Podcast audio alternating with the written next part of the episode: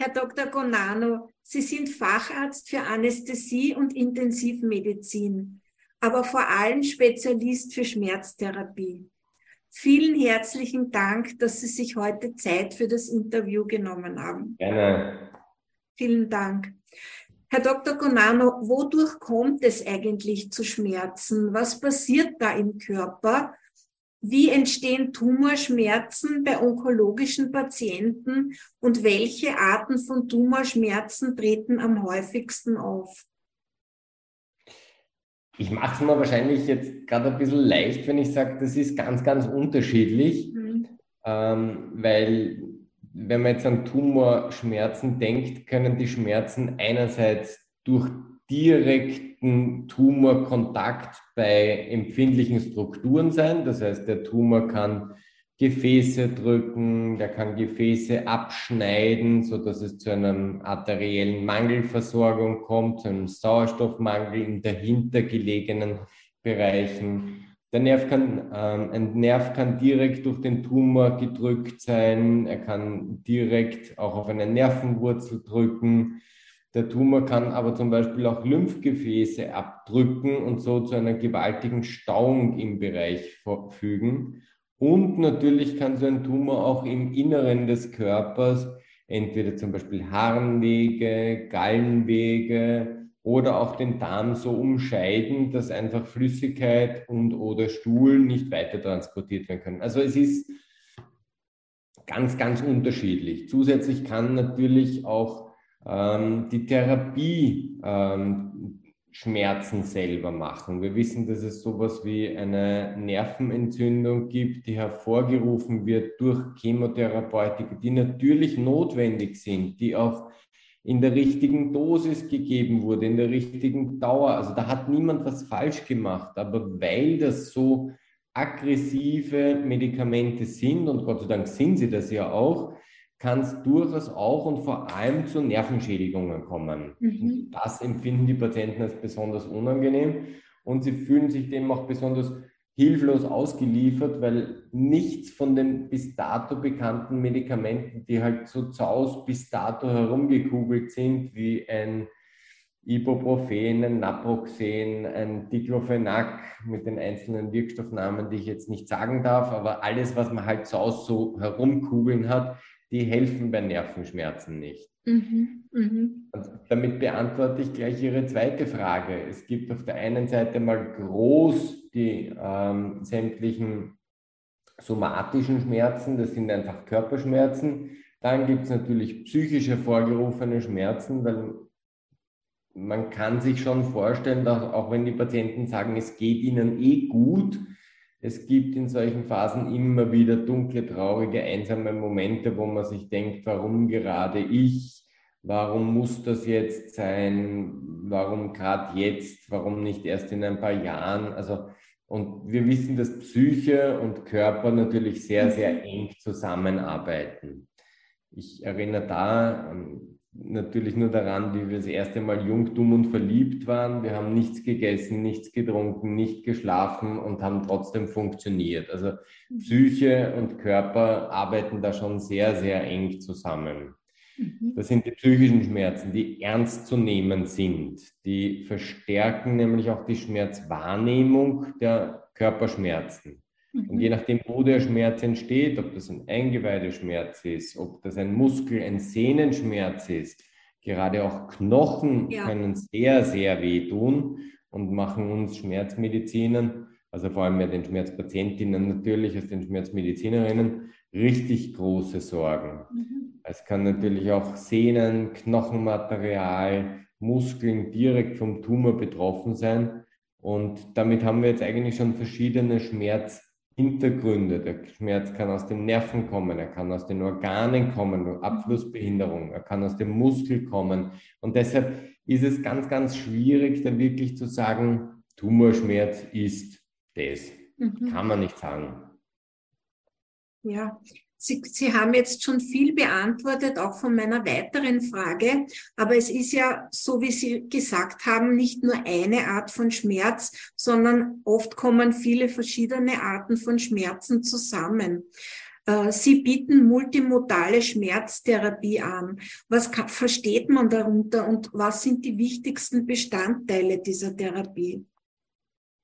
Also, ich fange von hinten an, Mhm. vergesse aber den Anfang Ihrer ähm, zweiten Frage nicht, die auch sehr, sehr umfangreich ist natürlich.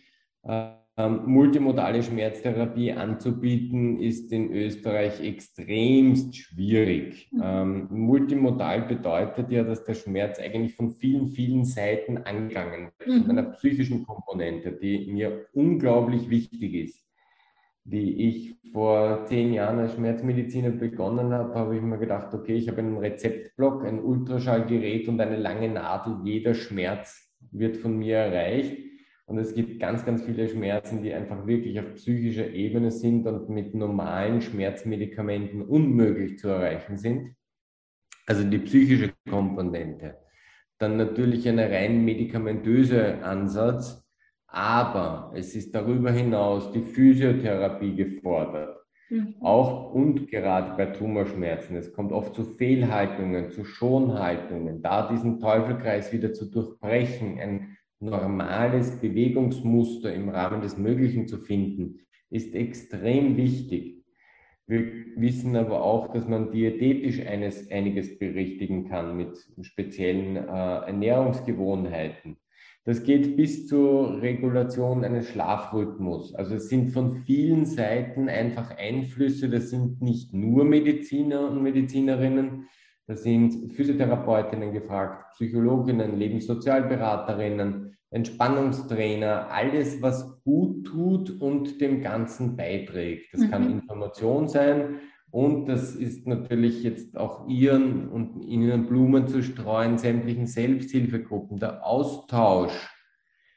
Nicht ich bin alleine damit. Ich fühle mich zwar jetzt alleine gelassen, vielleicht in dem großen, großen Spital von den vielen, vielen Ärzten, die zwar alle das Beste wollen, ähm, aber es geht anderen auch so. Und es geht anderen, haben das auch überwunden. Und manchen hat das eine, manchen hat das andere geholfen. Dieser gegenseitige Austausch, das Soziale ist gerade in solchen Momenten, wo alles wahrscheinlich sehr dunkelgrau ausschaut, extrem wichtig und gibt einfach Halt, weil Oft zeigt meine Erfahrung, gibt es diesen Rückhalt in der Familie nicht, weil sich keiner einfach auch vorstellen kann, Betroffener zu sein.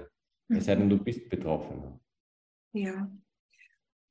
Herr, Herr also inwiefern multimodale Schmerzmedizin anzubieten, ist in Österreich wirklich, glaube ich, der Professor Likar in Kärnten einer der wenigen, der das alles unter einem Dach anbietet. Gerade leider immer noch nur als Wahlarzt möglich. Also mhm. ich würde mich sehr um eine Kassenordination freuen, mhm. um das einfach auch weiter zugänglich zu machen, weil die Schmerzambulanzen in den Spitälern ja wirklich hoffnungslos überlaufen ja, sind. Ja, das stimmt.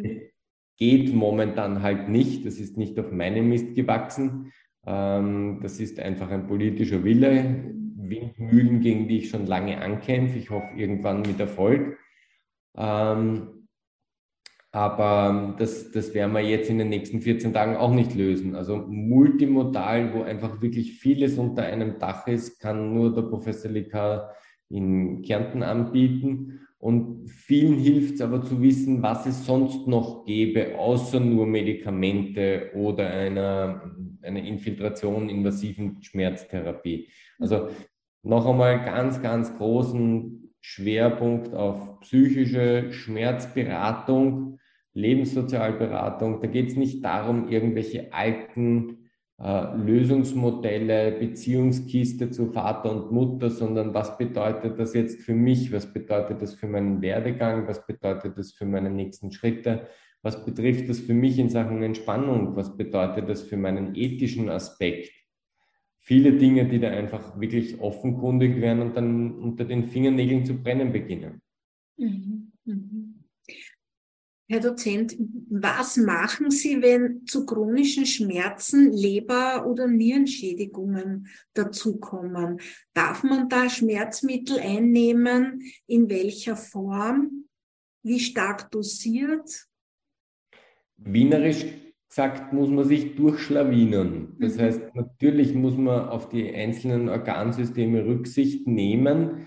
Ähm, man macht ein Labor und sucht sich dann eigentlich in der Regel das bisschen bessere Organ aus, ähm, um auf geschädigte Organe nicht dann auch noch drauf zu hauen. Das heißt, wenn die Niere ein bisschen besser ist, werde ich eher zu Medikamenten greifen, die über die Niere ähm, verstoffwechselt werden. Und wenn ich merke, dass die Leber das bisschen bessere Organ ist, weil Niere zum Beispiel schon durch andere Schmerzmedikamente vorgeschädigt ist. Also man muss sich immer durchschlawinen und mhm. natürlich kommt man ab und an einmal in den hellorangen Bereich der Normalwertetabelle, was aber nicht heißt, dass man jetzt keine Schmerztherapie anstreben sollte, weil wir in der Zwischenzeit wirklich extrem, klingt jetzt albern, aber elegante Medikamente haben, die teilweise gar nicht in Leber und Niere verstoffwechselt werden müssen. Also man findet wirklich nahezu immer einen Weg, wo man sagt, okay, mit dem Patienten natürlich bespricht und sagt, hör mal her, natürlich, um Ihre Leber schaut es jetzt nicht gut aus, wir kontrollieren das, wir schauen, ob das Medikament überhaupt hilft. Nur weil man damit beginnt, heißt es ja nicht, dass man das jetzt die nächsten Wochen, Monate durchzieht, sondern vielleicht funktioniert es gar nicht, dann muss ich mir die Sorgen gar nicht machen. Ja? Also es gibt einfach, und das ist auch mein Appell an die Patienten, don't give up, einfach wenn es die Ärztin, der Arzt nicht ist, dann such den Nächsten, mit dem du auch auf einer menschlichen Ebene kannst. Ähm, da draußen gibt es so viele und wir haben wirklich viel gelernt. Es stehen uns tolle Möglichkeiten zur Verfügung.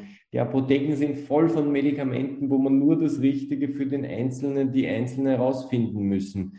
Don't give up. Nur weil es das eine Medikament war, heißt es nicht, dass es nichts gibt für sie. Ja? Mhm natürlich mit jedem neuen Therapieversuch steigt die Hoffnung, die mir kann geholfen werden und wenn es dann nicht funktioniert, ist wieder die Enttäuschung, mir hilft nichts, aber don't give up, auf, nächste, nächste äh, Packung. Mhm. Danke, dass Sie da Hoffnung schenken, weil viele sind so verzweifelt. Äh, es ist schön zu hören, dass es immer wieder irgendeinen Weg gibt, um und Schmerzen. Mir tut halt leid, wenn zum Beispiel dann Patientinnen nicht kommen, weil sie das Medikament nicht vertragen ja. haben, dann ihren Folgetermin canceln und ja. dann beim nächsten Arzt wieder genau wieder bei Startposition 1 also, wieder anfangen. Ja. Das ist ja wie Mensch, ärgere dich nicht. Du kommst ja nie weiter, du hupfst ja immer wieder zurück. Mhm. Also wenn man irgendwo zumindest einmal auf einer menschlichen Ebene angekommen ist, dann einfach Vertrauen haben, dass ja. der sich weiter bemüht und einfach neue Dinge ausprobiert, aber auch durchaus kritisch hinterfragen. Und deshalb gibt es ja auch Selbsthilfegruppen, wo man sich austauscht und sagt, heißt, ja. der probiert jetzt schon das vierte Medikament und da geht gar nichts. Ist ja auch mhm. komisch, oder? Ja. Also trotzdem halt auch kritisch bleiben, auf den Bauch hören bis, bis zum Ende von Partnerwahl bis Medikamentenwahl Bauchfrage. Das stimmt. Herr Dozent, Sie haben es vorher ganz zu Beginn des Interviews schon angesprochen, die neuropathischen Schmerzen. Polyneuropathie ist eins der Hauptthemen äh, von Krebspatientinnen. Das betrifft wirklich eine Vielzahl von Patientinnen. Wie kann diese Form von Schmerz oder Taubheit äh, gelindert werden, so dass man wieder ein bisschen mehr Lebensqualität hat. Polyneuropathie ist echt eine Krux, ähm, mhm. weil ich sage das meinen Patienten auch ganz, ganz offen, was untergegangen ist in Sachen Nerven, kommt nicht wieder. Mhm. Punkt. Ja. Vergessen Sie sämtliche Heilsversprechen mit spezieller sage es jetzt nicht ganz ausführlich, aber Tontherapie. Äh, vergessen Sie sämtliche teure Behandlungen, wenn das Wunderbehandlungen sind. Glauben Sie mir, wenn es solche Geräte gäbe, ich hätte sie in meiner Ordination und mein Wartezimmer wäre so groß wie der ehemalige Westbahnhof. Mhm. Was untergegangen ist an Nervenmaterial, kommt nicht wieder. Zugrunde liegend diesen neuropathischen Schmerzen ist ja eigentlich ein kaputter Regelkreis, vergleichbar mit dem Thermostat und der Therme, die man zu Hause hat. Mhm. Und wenn dieser Regelkreis unterbrochen ist, weil eben der Rezeptor in der Peripherie untergegangen ist, sei es durch Chemotherapie, sei es durch Bestrahlung, sei es durch Zucker, sei es durch Alkohol, sei es durch Wirbelsäulenvorschädigungen, sei es durch, sei es durch, sei es durch, dann ist dieser Regelkreis von Hirn in der Zentrale bis zum Rezeptor und wieder zurück, und das ist das mhm. Entscheidende, gestört. Mhm. Und unser Körper will uns ja durch diese zwei unterschiedlichen Symptome, es gibt eine Plus-Symptomatik, das ist ein spitzer, einschießender Schmerz oder ein, ein, ein Dysästhesie, eine Empfindungsstörung. Patienten berichten das, als hätten sie in der Nacht Sockdown an, obwohl sie nichts mehr anhaben. Die mhm. Plus-Symptomatik. Und die Minus-Symptomatik ist eben eingeschlafen, Bumpstick, mhm. Ameisen laufen. Das ist ähm, die andere Variante. Ähm, und damit will unser Körper uns ja nur aufmerksam machen. Wir haben von der großen Zehe nichts mehr gehört. Schau mal runter, ob dort alles passt. Andere Möglichkeit hat der Körper, sich nicht mhm. zu rühren. Und wenn man dieses Bild, und dann schaut man runter auf die große Zehe und sagt, ja, ist eh da, funktioniert eh, schaut eh aus wie immer. Ähm, das reicht dem Hirn aber nicht, eben weil dieser Regelkreis gestört ist. Was wir aber diesen Patienten anbieten können, ähm, und alle Wunderheiler funktionieren da einfach nicht, muss man ganz äh, leider sagen, weil sonst äh, wäre ich schon in Flipflops da und nicht mehr bei dem grauslich kalten Wiener Wetter, ähm, sind Antiepileptika. Mhm. sind Medikamente, die eigentlich gegen äh, Epilepsie äh, designt wurden, die super gut funktionieren, die aber, man muss sich vorstellen, der Nerv hat so einen viereckigen Rezeptor. Und alles, was wir bis dato kennen, ist so rund und dockt nicht perfekt an. Nur die Antiepileptika, die docken einfach wirklich genau so viereckig an, wenden sich an den Nerv und triggern die Informationsweiterleitung, dass der Patientin, die Patient nachschauen soll. Mhm. Das ist die Variante. Ähm, das bedeutet, ähm, dass die Nervenstruktur erholt sich nicht. Dem kaputten Rezeptor ist dieses Antiepileptikum ziemlich wurscht. Aber die Schmerzfortleitung, diese, dieser Warnsignal, das wird unterdrückt. Und das funktioniert eigentlich wirklich gut. Und gerade auch da steht uns ein Medikament zur Verfügung, das eben nicht auf Niere und nicht auf Leber geht, ähm, das zwar über die Niere ausgeschieden wird, also man muss bei wirklich fortgeschrittener Niereninsuffizienz, aber erst da dann mit einer Dosisreduktion antworten. Aber bis dahin kann man wirklich relativ gute Erfolge damit erzielen. Und relativ meine ich eben vor dem Hintergrund, dass es nicht mehr gut werden kann. Mhm. Mhm. Das ist auch von Patientin und vom Patient wichtig, dieses Verständnis einzufordern und einfach eine klare Sprache zu sprechen, damit nicht die Erwartungshaltung entsteht, alles wird gut, sondern hey, dadurch verlängert sich meine Gehstrecke zum Beispiel. Mhm. Ja, das heißt, ähm, ich kann wieder zumindest meine persönlichen Erledigungen tätigen, ohne dass es besonders unangenehm wird. Ich kann wieder ungestörter schlafen. Das sind alles Aspekte, die natürlich zur Lebensqualität beitragen. Mhm. Das haben Sie jetzt wirklich, wirklich schön erklärt. Vielen Dank. Ich mache das sehr häufig. Ja, das Und ist so wichtig, dass man, das man, dass man das auch verstehen kann, was da passiert im Körper. Das ich glaube, ja dann kann man leichter man versteht, damit. Weil es geht ja um Sie. Du möchtest ja wissen, wie das funktioniert. Genau. Ja? Und wenn man den Beipacktext liest, lasst man eigentlich in der Regel gleich die Finger davon. Weil ja. es steht drinnen zum Beispiel, wenn Sie es nicht mehr nehmen, können Sie Epilepsie entwickeln. Das stimmt. Aber das stimmt nur für Patienten, die schon vorher Epilepsie gehabt haben mhm. und deshalb das Medikament nehmen. Mhm. Ich sage Ihnen immer, wenn Sie vorher nicht Klavier spielen können, können Sie es nachher auch nicht. Das hat damit nichts zu tun. Mhm. Mhm. Herr Dozent, gibt es von Ihrer Seite noch irgendetwas, das Sie Betroffenen gerne mitgeben möchten?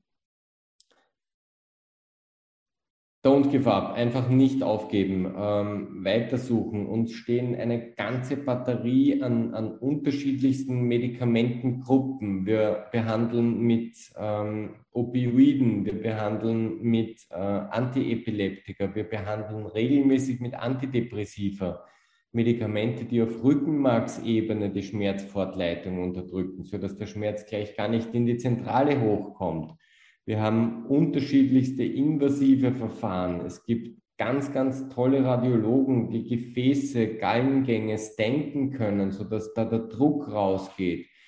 Ähm, wir haben großartige äh, Lebens- und Sozialberater, die im Rahmen der chronischen Schmerzberatung einfach auch den psychischen Druck dieses die Überlegung, wie ich meine Lieben zurücklassen muss, äh, erleichtern. Nicht lösen, das muss jeder für sich selber, aber einfach wirklich vernünftige Werkzeuge in die Hand geben, ohne dass das jetzt eine idyllische ähm, Romantik wird, sondern es ist mies, diese Erkrankung zu haben. Ähm, das muss man aussprechen und es dürfen Tränen fließen und ja. man darf fluchen und man darf das Wort verwenden. Das gehört alles dazu. Aber dann machen wir bitte weiter. Mhm. Wir können alle jetzt diese Phasen der Trauer durchgehen, aber dann müssen wir weiter tun, weil sonst nichts ist schon. Ja. Einfach und auf keine Wunderheiler. Es gibt keine Gurus. Niemand kann über Wasser gehen. Also es gab vielleicht einen, man weiß es ja nicht, es gibt ja keine Augenzeugen, aber ähm, keine Wunderheiler glauben, sondern einfach sich an engagierte Kolleginnen und Kollegen wenden und mit denen den Weg mit Vertrauen gehen.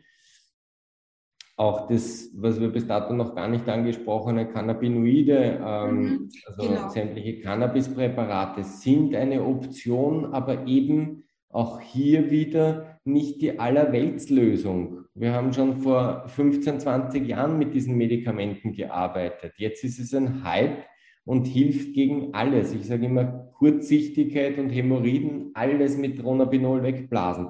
Es funktioniert so nicht. Das muss der richtige Patient mit der richtigen Dosis.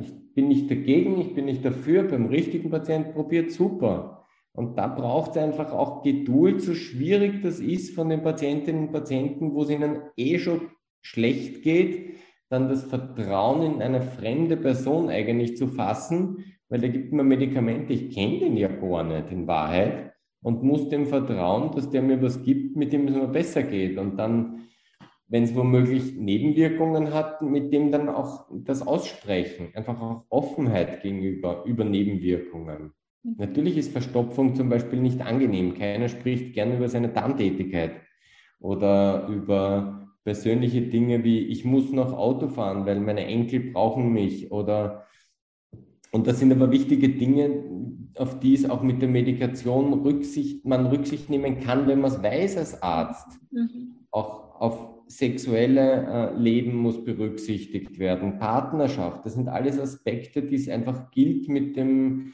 ähm, mit der Ärztin, mit dem Arzt des Vertrauens auch offen darüber zu sprechen. Wir alle haben auch ein Gefühlsleben. Wir sehnen uns nach Liebe, Anerkennung. Auch das sind Issues, die wichtig sind. Und wir wollen gleichzeitig auch intellektuell fit sein, wenn unsere Lieben um uns sind. Wer will denn schon nur noch Kochsendungen sehen? Das ist ja Ackerlehn. Mhm. Mhm. Also einfach nicht aufgeben. Danke. Ich sage noch einmal wirklich danke für dieses tolle Interview. War mir ein Vergnügen. Ich wünsche Ihnen noch einen schönen Tag. alles Liebe. Alles Liebe. Auf alles Wiedersehen. Liebe. Danke.